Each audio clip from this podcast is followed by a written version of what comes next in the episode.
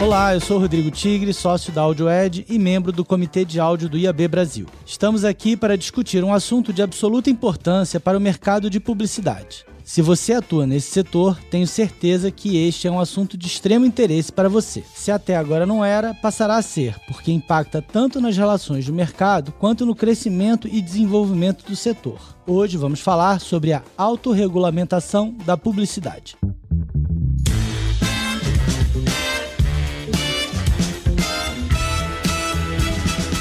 Essa primeira temporada é patrocinada pela AudioEd, a maior plataforma de áudio digital da América Latina. No Brasil, falamos com mais de 42 milhões de pessoas através das rádios online, serviços de streaming e podcasts. O áudio digital já está na estratégia de comunicação da sua empresa? A AudioEd vem ajudando grandes marcas a falar com seu público através do áudio digital e podcast. Quer saber mais? Visite www.audio.ad e conheça mais as nossas soluções.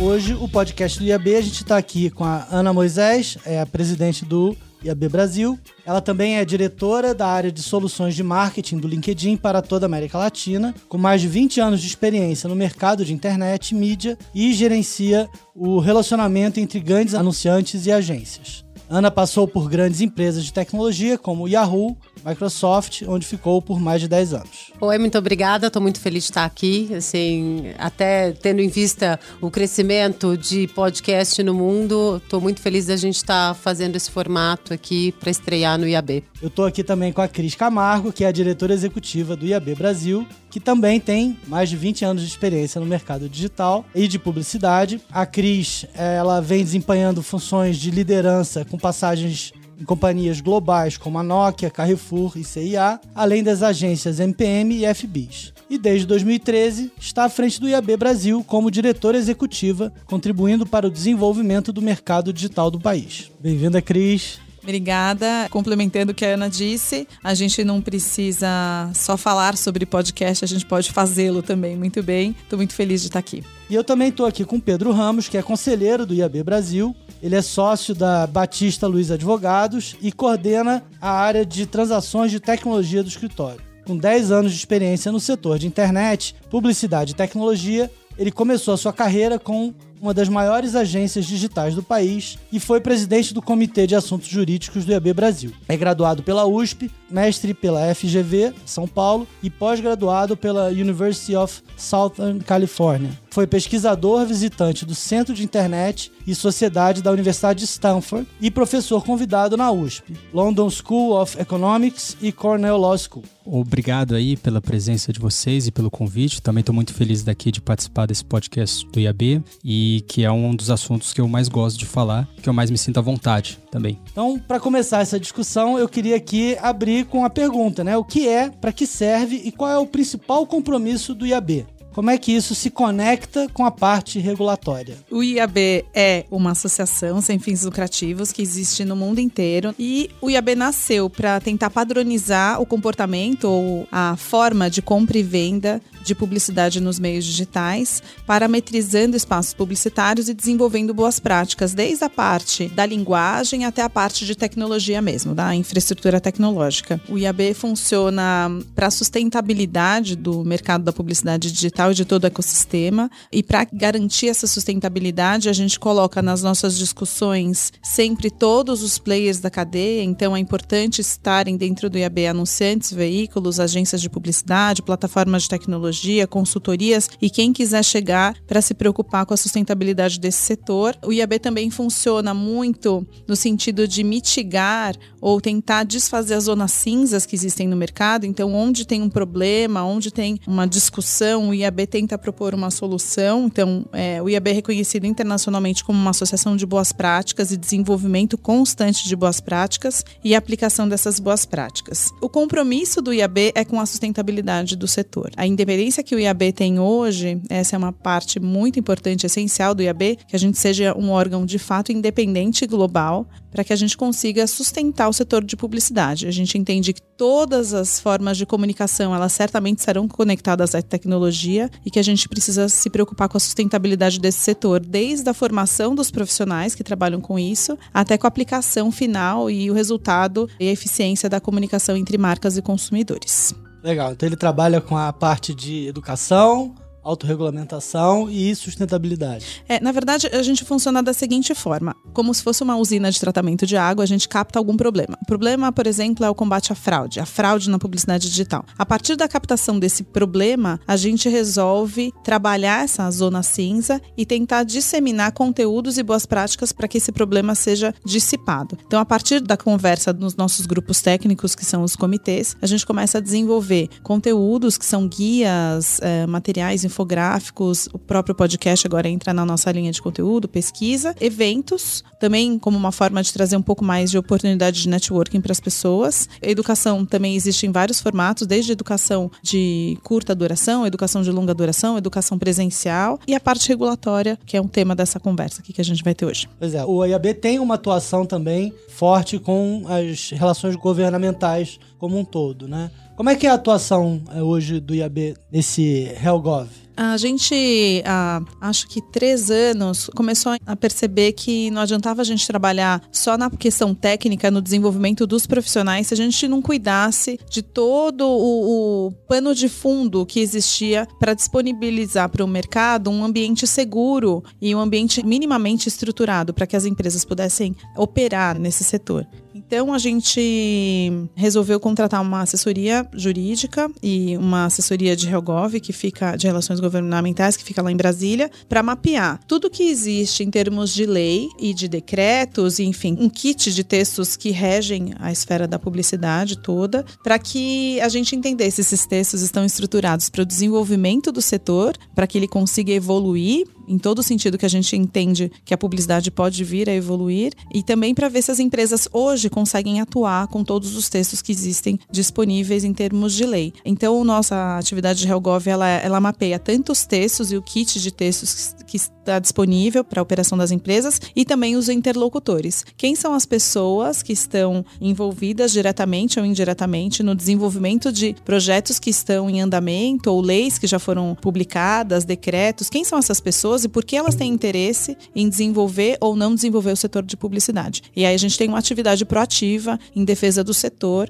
para que isso caminhe num sentido evolutivo. E aí eu acho que a segunda parte importante da participação e o HelGov do IAB é que os nossos associados, mesmo os menores e não estruturados, eles conseguem ter uma participação muito ativa nas propostas de desenvolvimento do setor da publicidade no Brasil. Vou dar um exemplo. Caso a gente consiga mapear ou um texto de lei ou alguma movimentação regulatória que possa impedir o desenvolvimento do setor da publicidade, a gente direciona isso para um comitê. O comitê faz análise dos textos e faz uma sugestão de textos para que o governo enxergue ou observe com mais cuidado o setor da publicidade digital. Um exemplo disso, houve uma movimentação para uma possível bitributação do mercado de publicidade. E a gente pegou esse texto, levou para os nossos associados, todos os associados contribuíram para que a gente devolvesse para o governo um texto que não acarretasse uma bitributação do setor. E eu acho que dessa forma a gente consegue oferecer para os nossos associados uma estrutura que nem todos os associados poderiam ter, de advogados, de relação com o próprio governo, né, e uma relação um pouco mais transversal, onde o anunciante, a agência, o veículo e a plataforma de tecnologia conseguem de fato observar todas as facetas que existem no mercado e propor um texto que seja sustentável para todos. Legal. Então, como se fosse é, um olhar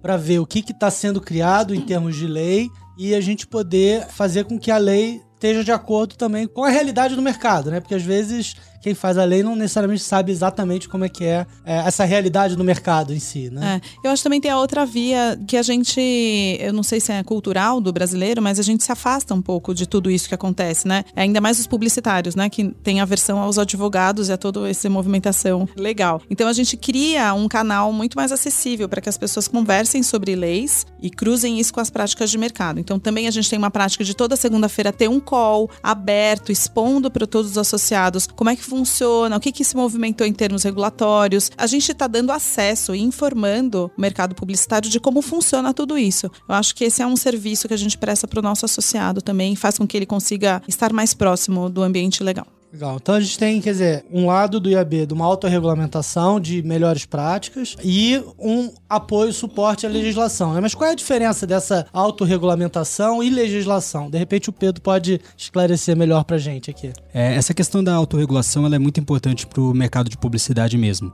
É porque é um dos setores que mais trabalha com esse conceito. Então quando a gente fala de regulação, a gente sempre está falando de uma lei que está vindo do Estado, do governo, etc., e que está impondo algumas obrigações para o que a gente pode ou não pode fazer, e o descumprimento disso gera algum efeito. Normalmente o efeito são multas ou efeitos criminais como prisão, a depender do tipo de regulação. Quando gente fala de autorregulação, a gente está pressupondo que um certo grupo na sociedade, um certo grupo de pessoas se reuniu e resolveu criar regras entre eles que não tem nada a ver com a regulação, regras que a regulação não coloca, mas são regras importantes para esse grupo de pessoas. É como se nós aqui estamos nessa mesa, sentarmos hoje e falarmos: não, vamos fazer uma regra aqui que a gente vai ficar em silêncio durante um minuto. Existe alguma lei que obriga a gente a ficar em silêncio durante um minuto? Não, mas foi alguma coisa que a gente acordou para ficar em conjunto naquele momento. E por que as pessoas elas se autorregulam? Por que os entes da sociedade, as empresas entram em autorregulações? Toda vez que a autorregulação pode trazer benefícios que não só trazem a essas pessoas, mas também à sociedade como um todo, em que você pode se autorregular e você também pode passar para a sociedade um exemplo do que pode e o que não pode ser seguido naquele específico mercado. Então, um dos exemplos que a gente tem mais bem-sucedidos no mundo todo é a autorregulação do conteúdo publicitário. Então, a gente teria em qualquer governo uma dificuldade enorme de regular todos os aspectos do conteúdo publicitário e que eticamente não seria responsável a publicidade veicular uma mensagem daquela forma. Então a gente está falando aí de questões setoriais, como bebidas alcoólicas, questões do destinatário dessa mensagem, como por exemplo crianças, enfim, temas que são sensíveis e que o tempo do regulador de entender como funciona esse mercado e responder essas demandas sociais é muito lento. Então, o mercado de publicidade em vários países do mundo se organizou em códigos de ética, de autorregulação para o conteúdo publicitário, em que o próprio setor se organiza, pune e, de uma forma ou de outra, também previne que condutas antiéticas para o conteúdo publicitário possam ocorrer. Então, o exemplo que nós temos bem sucedido no Brasil disso é o CONAR. Então, o CONAR é um órgão que, na publicidade, ele é uma referência para isso. Então isso acontece com vários setores, tá? Não é só o setor de publicidade, mas na publicidade ele tem uma importância muito grande por conta do dinamismo das relações, do dinamismo do mercado como um todo e dos diferentes atores que atuam nesse setor. Então, como é algo que é uma, tem uma velocidade muito maior do que a velocidade do nosso regulador, que é lento qualquer legislador é lento, o mercado costuma responder mais rápido quando cria esses códigos de ética e mostrando um exemplo para a sociedade. Perfeito. E, e as regras existentes da autorregulamentação hoje e as leis em vigor refletem o mercado de publicidade nos dias de hoje? Eu acho que a gente tem duas coisas também. Quer dizer, uma é a publicidade como um todo e a outra é a publicidade digital, que tem as suas particularidades uhum. também, né? Que acaba se diferenciando também de um anúncio de TV ou de um anúncio em rádio, que tem questões específicas do digital. Sim, sem dúvida. Eu acho que é legal a gente traçar todo o cenário desse sistema de regulação brasileiro da publicidade para que vocês entendam bem como começa e onde estamos hoje com a regulação da publicidade. Então, todo esse assunto ele começa no final dos anos 50 e início dos anos 60. E em 1961 é proposta pela primeira vez um projeto de lei para regulamentar a profissão dos agenciadores de propaganda. Esse projeto foi proposto no governo João Goulart por um deputado que depois virou ministro do Trabalho do João Goulart. E todo o objetivo naquela época era poder satisfazer uma classe de profissionais que já existia, mas ganhava muito força com o advento de uma nova tecnologia que mudou brutalmente o mercado como era. Essa tecnologia era a televisão. Ela já estava há 10, 11 anos aí no mercado e sem dúvida, expandiu muito o setor de publicidade. Esse projeto de lei foi aprovado em 1965, é também por influência do ministro do Trabalho à época, já em outro governo, e ela estabeleceu as bases do que seria o sistema brasileiro regulatório da publicidade, trazendo alguns conceitos como as definições de quem é veículo, quem é agência, já falando um pouquinho de como funciona o desconto, que era uma evolução histórica da taxa de corretagem dos agentes publicitários, enfim, vários temas que eram importantes à época e que essas novas tecnologias trouxeram um momento de repensar como deveria ser regulado aqueles temas. E aí a gente tem um outro momento que surge a partir dos anos 90. Então, vários fatores acontecem no Brasil nesse período. O primeiro, que afeta diretamente o setor, é o surgimento da TV por assinatura, que expande mais uma vez, por meio da tecnologia, o mercado de publicidade. Depois a gente tem um momento de abertura econômica no governo Collor, um momento de plano real no final do governo Itamar Franco, e tudo isso gera uma pressão gigantesca dentro do mercado com o advento de multinacionais, seja lá do anunciante, seja lá dos próprios grupos de comunicação que passavam a atuar mais fortes no Brasil. E essa questão toda, sem dúvida, gerou uma pressão no mercado publicitário de tentar encaixar novas formas de entender e de se entre aspas, prevenir por uma regulação que poderia ser talvez até pior para o setor. Então, a partir desse momento, o setor começa a se organizar também em um sistema de autorregulação das práticas de publicidade. E é importante dizer isso: no Brasil, a autorregulação da publicidade, das práticas para atividades comerciais, relacionamento entre agências, anunciantes, veículos, é algo praticamente único que a gente tem por aqui. Então, se você olhar vários países do mundo, como eu falei anteriormente, a autorregulação do conteúdo publicitário é extremamente comum mas a autorregulação das práticas comerciais não é comum. Mas no Brasil, a partir dos anos 90, viu-se que era necessário criar esse tipo de discussão. E o momento que a gente está hoje é de que tanto essa estrutura regulatória que foi desenvolvida nos anos 60, quanto a estrutura autorregulatória que foi desenvolvida nos anos 90, ela começa a perder força ou perder relevância com o advento do que? Novas tecnologias. De novo, é interessante ver como sempre o motivador dessas mudanças são tecnologias, são inovações. Sim, então, até gente... no início, né? Perfeito. Então acho que o momento que a gente está é realmente de repensar se o nosso sistema regulatório e o nosso sistema autorregulatório faz sentido atualmente com essas novas mudanças que a gente tem, muito por conta da internet, muito por conta das mídias digitais, de novos formatos como podcast e agora coisas que vão surgir cada vez com mais frequência, como influenciadores digitais e assim por diante. Então é legal olhar esse paralelo todo para ver que o momento que a gente está talvez seja mais parecido com o momento dos anos 60 do que, do que a gente pensa. É um momento de repensar também por conta de uma nova tecnologia que surge e por conta dessa tecnologia, as forças do mercado, a estrutura dos atores muda. E para que você continue mantendo esse mercado aberto, com livre iniciativa, concorrência, com distribuição, é importante que a gente tenha um momento de reflexão. Esse momento já começou no Brasil, tá? Pelo menos na minha leitura. Você já tem leis, que é uma lei que se aplica muito para o setor público, que é a 12.232 de 2010, que já traz alguns instrumentos interessantes de abertura para pensar novas formas de tecnologia formas inovadoras de comunicação e como se encaixa no mercado publicitário. Você tem também o Marco Civil da Internet, em 2014, que já traz uma moldura aberta para discutir novos modelos de negócio e responsabilidades dos atores no ecossistema. Então eu acho que agora a gente está caminhando realmente para um momento em que a gente tem uma estrutura regulatória que está um pouco atrás, mas a gente tem caminhos trazidos pela regulação, e inclusive caminhos que são muito novos, como até mesmo a medida provisória da liberdade econômica, que também traz algumas coisas bem interessantes que vão afetar positivamente, na minha opinião, o nosso mercado. Legal, mas ainda tem alguns pontos descobertos, né? O que, que vocês entendem hoje? Quais são os principais pontos que ainda estão em aberto aí? Acho que eu queria falar um pouquinho sobre uma leitura que a gente teve lá dentro do IAB, desses pontos. Acho que o Pedro me complementa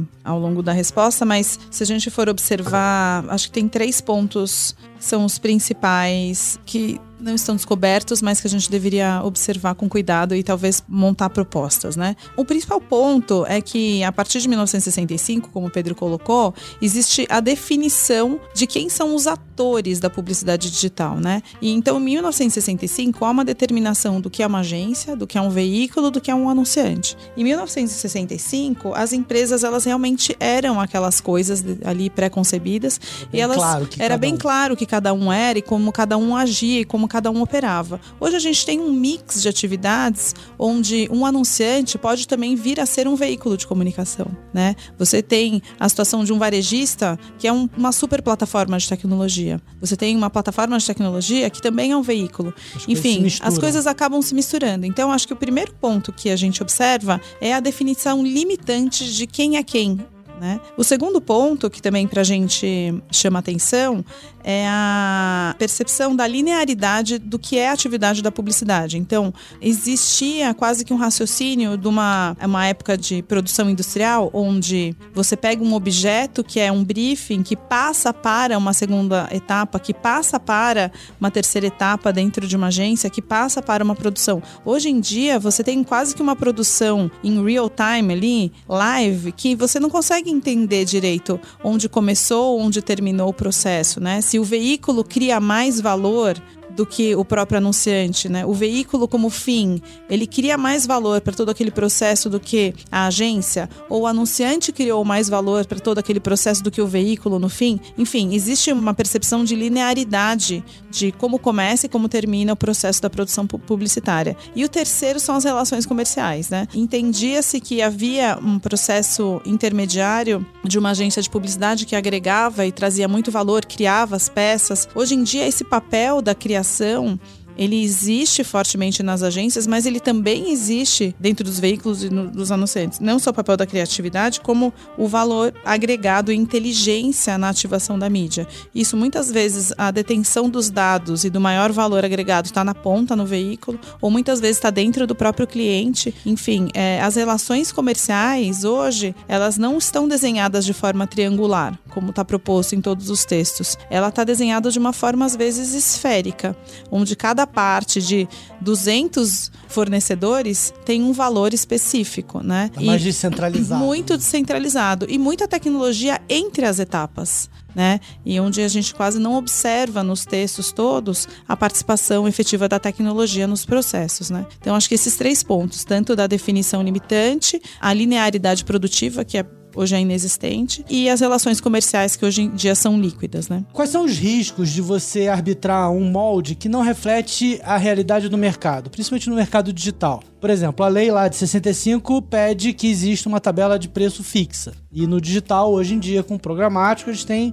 tabelas dinâmicas, compras por leilão. Como é que isso interfere? Quer dizer, como é que isso atrapalha? Então, eu acho que assim, o grande risco é você acabar com a beleza do digital, né? Eu acho que assim, uma das coisas que eu gosto de acreditar e que eu acho que é verdade é que a plataforma digital ela de certa forma democratiza a compra de mídia, né? Então assim, você pode comprar desde o pequenininho, desde o dono da padaria até o, o, CEO de uma multinacional com 20 mil funcionários pode comprar publicidade na internet. Né? O que vai diferir é, é, é, muito provavelmente o volume. Se ele vai comprar um milhão de dólares ou se ele vai comprar 10 reais, 100 reais, acho que é isso. As plataformas globais normalmente são indexadas numa única moeda, normalmente o dólar, e você tem gente bidando por aquele inventário no mundo inteiro. Então, assim, você tem desde o cara na China, no Paquistão, na Guatemala, nos Estados Unidos, em Londres, muitas vezes disputando o mesmo inventário, né, a mesma impressão, o mesmo view daquele usuário.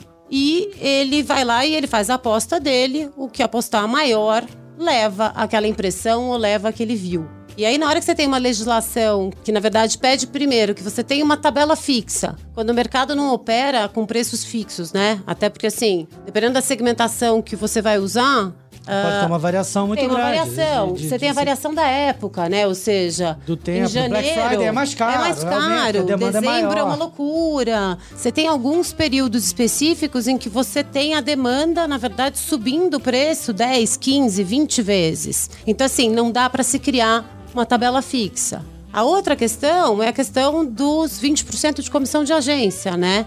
Sendo que todas as plataformas globais têm o conceito do self-service. Então você tem fácil o mesmo número de pessoas dentro do self-service comprando publicidade. E aí não é justo que quem ganhe o leilão seja alguém que vai ter um desconto de 20% de comissão de agência, porque de repente ele, os dois bidaram por 10, a diferença é que um deles é menor, então ele não tem agência, ele está fazendo sozinho, ele está fazendo a compra sozinho, ele vai pagar os 10 reais. O outro que tem uma agência por trás dele, na verdade, vai comprar aquele inventário por 8 reais. Então, assim, numa plataforma que é global, em que a gente quer que do pequeno ao grande exista uma equidade, ou seja, a mesma chance de ganhar aquela visibilidade, você não pode ter critérios diferentes. A regra atrapalha nessa competitividade do Né? pequeno com o grande. Tem que ter uma forma, obviamente, de remuneração das agências? Sim, sem dúvida nenhuma. Ou seja, é indiscutível o trabalho que o digital dá, o número de recursos que ele exige. Ouso dizer até que ele dá mais trabalho, ele exige mais braço do que o offline, pelo nível de complexidade. Você tem BI, você tem uma série de outras funções que estão envolvidas na compra de publicidade digital. E acho que os 20% não endereçam essa questão. A partir do momento que a gente fala de plataformas globais, a gente tem que entender que a gente não pode ter regras tão Tão específicas, tão, específicas regionais, regionais. Porque você vai limitar, Tira né, a competitividade, né? Que não refletem o mercado global como um todo. Pois é, eu acho que aí é que está a grande questão. Ou seja, acri- eu acho que assim, acho que tanto a legislação como a autorregulamentação foram feitas numa época em que você não tinha esse cenário vigente. Era uma e uma coisa vez muito. que você ma- tem, E não tinha esse cenário global da forma que não é. tinha, né? Então, assim, agora a gente precisa sentar e olhar para o mercado e falar, ok, né? Como é que a gente precisa tratar essas questões? Como é que a gente viabiliza para que o mercado brasileiro se desenvolva, para que as empresas se desenvolvam no Brasil? E Nós- possam acompanhar o mercado global. Nós estamos falando aí de uma participação de 33%, mais ou menos, do bolo publicitário. Então, assim, é muito dinheiro, já não é um dinheiro irrelevante. acessório. Só complementando também, acho que vale quando a gente fez o último ad spending, muitos dados declarados de pessoas que usam as plataformas para compra de mídia. Ou seja, quanto mais a gente de fato trabalhar para que as práticas garantam a, a isonomia de todos, né, a mesma prática para todos, mais a gente vai zelar pela sustentabilidade do mercado, né? Fazer com que ele cresça Exatamente. É. Toda legislação e autorregulação está baseada no modelo de três atores: anunciante, agência e veículo. O veículo na medida mais tradicional, na percepção mais tradicional do que um veículo, inclusive. Então, esse ecossistema mudou muito. A gente não tem mais uma tríade, a gente tem uma galáxia de diferentes empresas, prestadores de serviço, pessoas que estão atuando e que são potencialmente propulsores de uma mensagem publicitária e também potencialmente comprador de um anúncio publicitário. Então, principal mudança são realmente as tecnologias de publicidade, as tecnologias de mídia, plataformas de mídia que fazem a compra automatizada, que a Ana comentou, e também atuam nos leilões em tempo real, que permitem toda essa eficiência de custo e de entrega. Mas você tem também, desde empresas relacionadas a dados, como DMPs, data providers, você tem empresas que fornecem tecnologia de infraestrutura para essa tecnologia de publicidade. E você tem também, no lado da oferta, uma infinidade de novos atores que não surgem mais com a percepção clássica que nós tínhamos do conceito de um veículo. São desde influenciadores digitais que utilizam às vezes veículos para mandar sua mensagem, mas às vezes eles mesmos são a mensagem propulsora e também nós mesmos. O conteúdo gerado pelo usuário, User Generated Content, é uma nova fronteira que já vem sendo explorada pelas redes sociais há muito tempo, mas que torna cada um de nós também um potencial player de publicidade. Então, isso é uma mudança paradigmática muito forte. Então, a gente tem que sair de uma relação, como a Cris disse, linear e entender que o mercado é muito mais fluido e muito mais líquido, porque a gente hoje fala de uma galáxia, hoje a gente fala de diferentes players. Pode tentar desenhar, fazer um papel, quem são todos esses players e ensinar num curso para estudantes. É, porque você tem novos agentes, né? O surgimento de uma nova plataforma traz um novo tipo de influenciador também. Quer dizer, isso Com muda certeza. toda a dinâmica. E Né? a gente vê, por exemplo, quando as plataformas de mídia voltadas para áudio surgiram nos últimos anos. E todas as plataformas trabalham com formas tão inovadoras de tanto no lado da demanda quanto da oferta, de poder comprar os anúncios, de poder inserir os anúncios, de poder entender que nós agora, no momento que nós estamos aqui, podemos ser propulsores de uma mensagem publicitária também.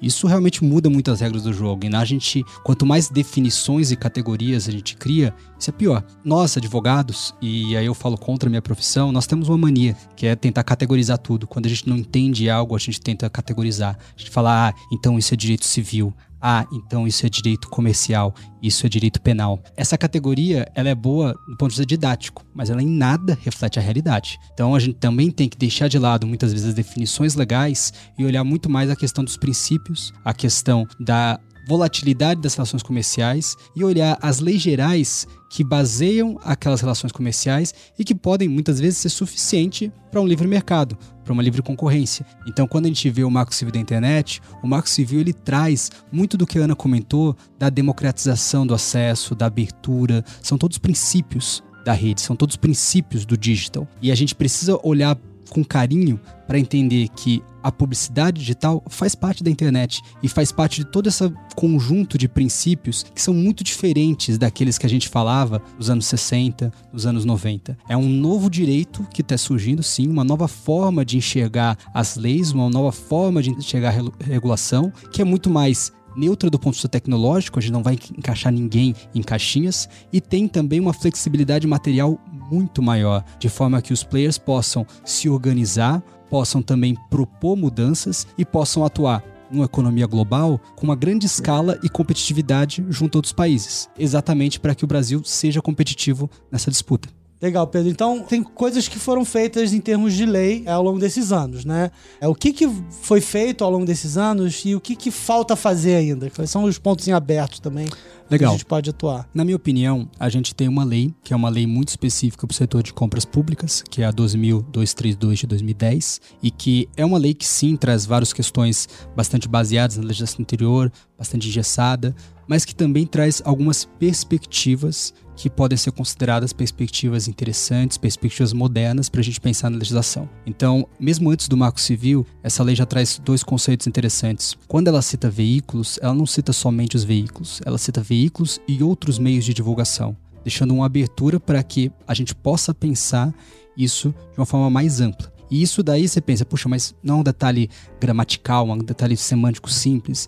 Mas a própria lei prevê também que faz parte da contratação de agências de publicidade no contexto de compras públicas formas inovadoras de comunicação publicitária. Esse conceito de formas inovadoras, na minha visão, é uma das coisas mais modernas que a gente teve na legislação nos últimos anos. Porque mesmo antes do Marco Civil, que já trazia toda essa questão de flexibilidade material, de neutralidade tecnológica, etc., a lei traz a possibilidade de se pensar além das caixas, de se pensar em uma nova forma de inovadora, que a gente não sabe qual é, porque ela pode surgir amanhã, e que pode sim ser mais eficiente, pode cumprir todos os critérios da administração pública, como eficiência, economicidade, moralidade, e ser boa para quem está contratando.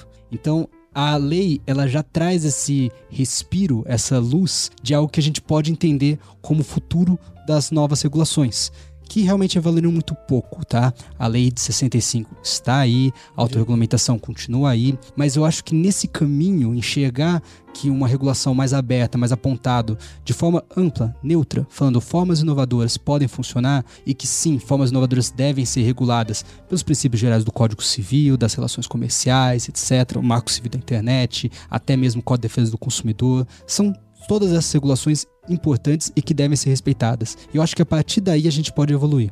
Em nível internacional, a gente vê um movimento quase que zero de principais países da publicidade tentarem buscar autorregulamentações das práticas comerciais, muito na linha de deixar as relações mais fluidas, mais líquidas e entender que isso muda a todo momento, que o cenário vai se estruturando de forma muito ampla, é, tá muito rápida. Muito, muito preocupado na, na forma de falar do que na, no negócio em si. Perfeito. O conteúdo publicitário sim é algo que é autorregulado no mundo todo e deve continuar sendo autorregulado mas as atividades do dia a dia da publicidade, as práticas comerciais, esse, a meu ver, pelo menos, devem ser o mais livres, o mais é, abertos, abertos possíveis. E acho que uma coisa interessante de citar é que, se você olhar a atuação de algumas organizações fora do Brasil, inclusive o próprio IAB, ele vai sempre no sentido de tentar estabelecer boas práticas e discussão sobre essas boas práticas no nível dos seus comitês, como já acontece no Brasil, e tentar responder de forma rápida e não de forma engessada.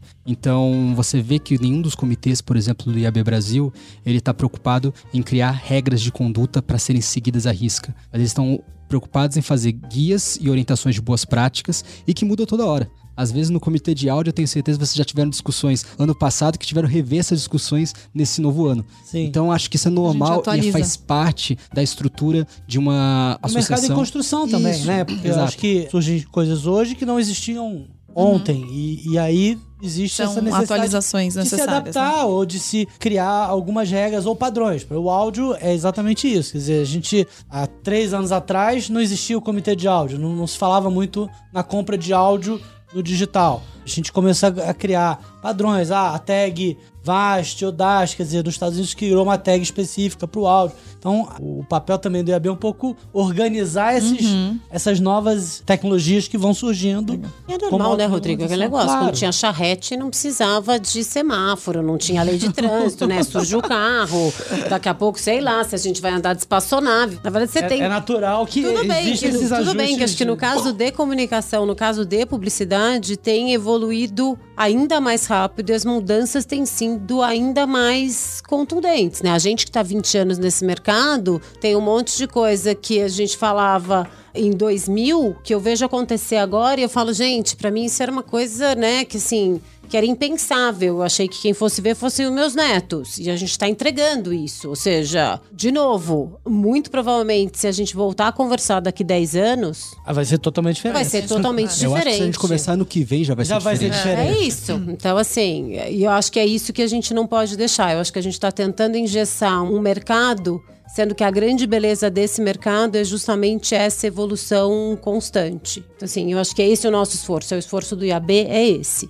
Ou seja, como é que eu realmente democratizo, como é que eu faço para que o Brasil seja competitivo diante do resto do mundo, como é que eu faço para a gente ter uma legislação moderna e adaptável a tudo que acontece. dizer, acho que é você esse, acho ter- que é esse o objetivo. ter re- é, leis que regem o negócio mais abertas e que continue fazendo o Policiamento. Do conteúdo, da forma de você falar isso, né? Porque acho que isso é que é o, o grande questão. É você aqui. preserva a criança, você tem, ou seja, você tem uma série de coisas que são. propaganda enganosa, de você né? falar. a enfim, questão de coisa que fraude, ou seja, você tem. Acho que assim, tem sim que haver uma regulamentação nesse sentido. Mas eu acho que o resto a gente realmente tem que deixar com que o mercado vá descobrindo o seu caminho de autorregulação. Acho que existem algumas coisas, assim, ninguém é contra a transparência. Ninguém é a favor de fraude. Né? Ninguém é a favor de colocar, jogar dinheiro no lixo. Ninguém é a favor disso. Então, acho que a gente tem que encontrar formas e boas práticas e ensinar as pessoas. Acho que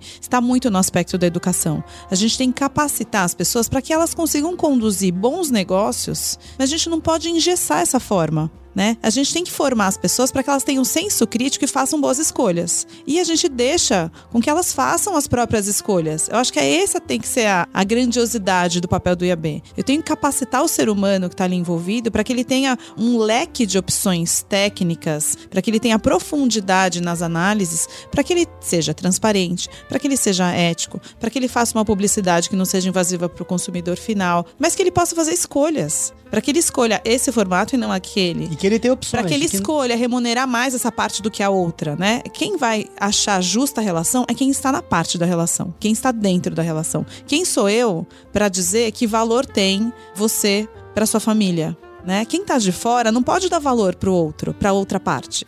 Né? Eu acho que esse é um papel fundamental que o IAB tem que fazer. Cris, o mercado é obrigado a seguir as diretrizes impostas por entidades? Como é que é isso?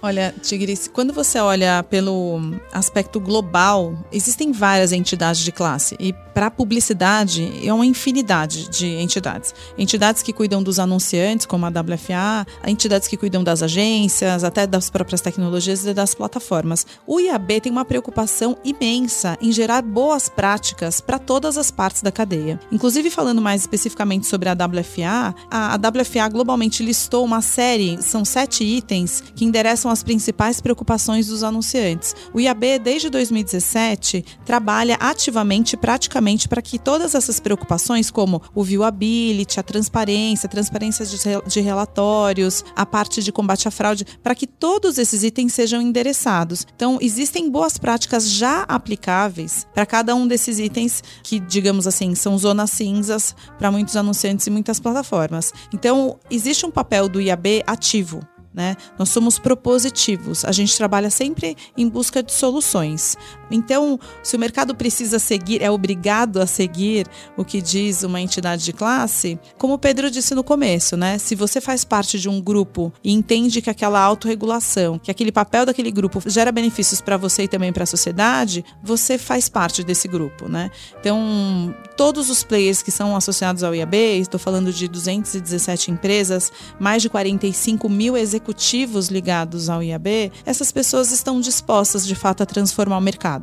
Acho que existe um papel muito propositivo e muito efetivo do IAB na transformação das pessoas. Recentemente a gente lançou um projeto que a gente chama de Formar para Transformar e nós somos a única associação que de fato oferece capacitação gratuita para os seus associados, porque a gente não consegue mudar o mercado sozinho. Não é o IAB que vai mudar o mercado. Eu preciso transformar as pessoas, eu preciso dar ferramentas para que essas pessoas sejam capazes de, de fazer boas escolhas, né? Eu preciso formar profissionais que saibam evitar a fraude. Eu preciso formar profissionais para que entreguem um viewability melhor. Eu preciso formar profissionais que trabalhem com contratos transparentes. Enfim, não é sobre o IAB muito sobre pouco o sobre o IAB. É sobre, o... é sobre os indivíduos que transformam esse mercado, né? Então, já puxando aqui para o fechamento desse podcast, sem dúvida eu queria agradecer eh, essa oportunidade de falar um pouco mais sobre esse assunto que muitas vezes poucas pessoas têm vontade de conversar sobre isso, sobre autorregulação, e também deixar à disposição o IAB. O IAB é sobre as pessoas que querem transformar o mercado. Então, se você tiver alguma dúvida, você que está ouvindo esse podcast, tiver dúvida sobre como funciona tudo isso, se você quiser propor alguma movimentação, se a sua empresa empresa não sabe como se encaixa, contate o IAB. A gente tem canais tanto pelo site, até os nossos telefones e e-mails estão à disposição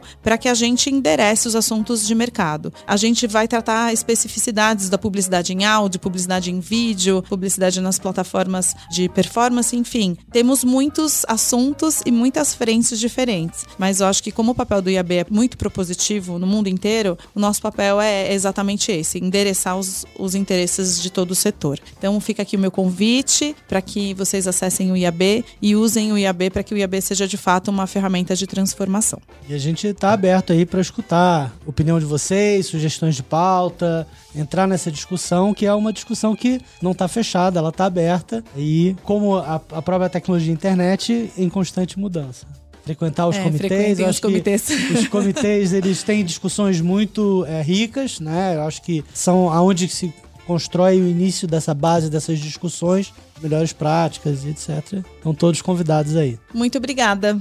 E até o próximo podcast do IAB. Obrigado, gente. Obrigada. Obrigado, até o próximo.